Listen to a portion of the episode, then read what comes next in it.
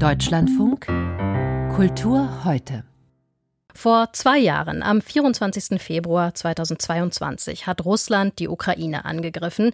Und dieser Krieg hat auch das Kulturleben in beiden Ländern massiv verändert. In der Ukraine versuchen Künstlerinnen und Künstler auch in Kriegszeiten irgendwie weiterzumachen, trotz der ständigen Bedrohung durch das russische Militär. Alles, was da noch lebt und existiert und weiter funktioniert, ist irgendwo eine Heldentat. Es geht weiter. Es gibt Konzerte, es gibt Opern- und Ballettaufführungen. Das ist ein Meisterwerk der Logistik seitens äh, der Direktoren der Konzertsäle, der Orchester und aber auch der Künstler.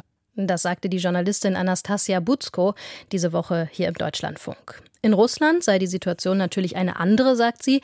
Dort werden Theater, Opernhäuser, Museen nicht von Bomben bedroht, aber auch die russische Kultur- und Musikszene leide unter dem Krieg und dem veränderten Klima im Land.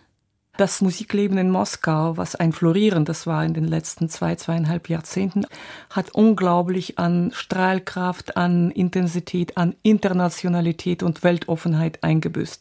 Ein Beispiel dafür ist das Moskauer Bolschoi-Theater, die wohl wichtigste Spielstätte für Oper und Ballett in Russland. Seit Ende letzten Jahres wird das Bolschoi-Theater von Dirigent Valeri Gergiev geleitet, der als Freund und Unterstützer des russischen Präsidenten Putin gilt. Anders als der bisherige Direktor des Bolschoi-Theaters. Er hatte den russischen Angriffskrieg auf die Ukraine öffentlich kritisiert. Sein Vertrag wurde dann vorzeitig gekündigt. Für viele Künstler und Choreografen in Europa stellt sich seither die Frage, ob sie weiter mit dem Bolschoi-Theater zusammenarbeiten sollten, also mit einem Haus, das mittlerweile vermutlich stark unter Putins Einfluss steht. Wiebke Hüster, Sie haben sich für uns umgehört in der deutschen und europäischen Tanzwelt. Wie hat die Tanzwelt reagiert auf diesen Wechsel an der Spitze des Bolschoi-Theaters? Ganz unterschiedlich. Also einige ähm, sagen, ihre Vorstellungen, die im März noch zu sehen sind, werden die letzten sein, die an diesem Haus von ihnen gegeben werden. Andere äußern sich gar nicht. Johann Kopburg zum Beispiel, ein sehr berühmter dänischer Choreograf und Ballettdirektor, hat einfach keine Antwort gegeben auf die Fragen von mehreren, auch schwedischen und dänischen Kollegen von mir, warum seine äh, Sylphide, seine Inszenierung des Balletts von Bonneville noch im März im Bolschoi aufgeführt wird. Also die Situation ist unterschiedlich. Der junge französische Choreograf Martin Schex, dessen Werk im vergangenen Herbst noch auf dem Spielplan stand, hat damals gesagt, das sei illegitim. Denn äh, seine Lizenz für dieses kürzere Stück, was er fürs Bolschoi gemacht hatte, war abgelaufen mhm. und äh, man hat es trotzdem gespielt. Mhm. Es gibt ähm, Choreografen wie zum Beispiel John Neumeier, äh, den langjährigen Ballettchef der Hamburger Staatsoper, ähm, die zugestimmt haben, dass äh, ein Ballett, äh, in diesem Fall ein Ballett von ihm am Bolschoi-Theater aufgeführt wird, auch weiterhin. Wie begründet er das? Ja, er sagt, die humanen Werte, Zitat, äh, die in seinem Ballett Anna Karenina so sprechend dargestellt würden, seien wichtig, auch unter den gegenwärtigen politischen Umständen in Russland sozusagen präsentiert zu werden. Das ist eigentlich sein Argument.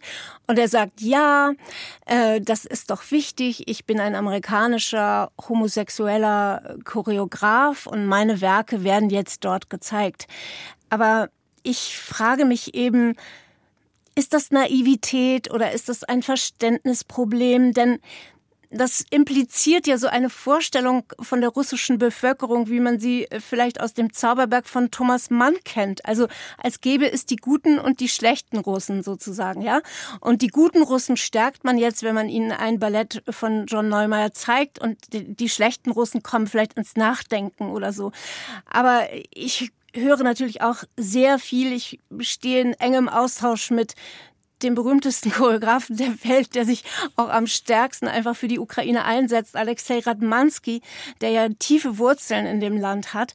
Und alle bestätigen mir, die mit mir sprechen über diese Themen, sagen, das wird als Kollaboration mit dem Regime verstanden, mhm. nicht als Widerstandsakt. Mhm. Zu Beginn des Krieges vor zwei Jahren war noch relativ oft die Rede davon, dass zumindest die Kultur doch weiterhin ein Brückenbauer bleiben müsse zwischen Russland und Europa. Ähm, wenn ich Ihnen jetzt so zuhöre, dann klingt dadurch, dass Sie dafür heute eigentlich keine Chancen mehr sehen? Also ich glaube, da muss man Leuten vertrauen, die dort auch länger im Land gelebt haben, wie zum Beispiel der französische Ballettdirektor jetzt am Bayerischen Staatsballett Laurent Hilaire. Der hat ja in Moskau ein äh, Ensemble geleitet. Er hat dem Staat 2022 sofort den Rücken zugekehrt und ist in den Westen zurückgekehrt, weil er nicht unter einem solchen Regime arbeiten wollte. Denn man muss ja auch sehen, das Bolschoi-Ballett ist nicht nur das größte Balletttheater in Moskau und wirklich ähm, ein Schaufenster. Und wie die Kollegin vorhin sagte, natürlich leidet dieses Haus äh, daran, dass ein Abfluss der ganz großen äh, Arbeiten von ganz bekannten westlichen Choreografen jetzt einfach da ist. Und das ist ein Problem. Aber ähm, ich würde sagen, man man kann nicht. Es geht nicht. Hm. Es wird als Unterstützung begriffen. Wiebke Hüster über die internationale Tanzwelt und das Bolschoi-Theater in Moskau, zwei Jahre nach Beginn des russischen Angriffskriegs in der Ukraine. Vielen Dank für das Gespräch.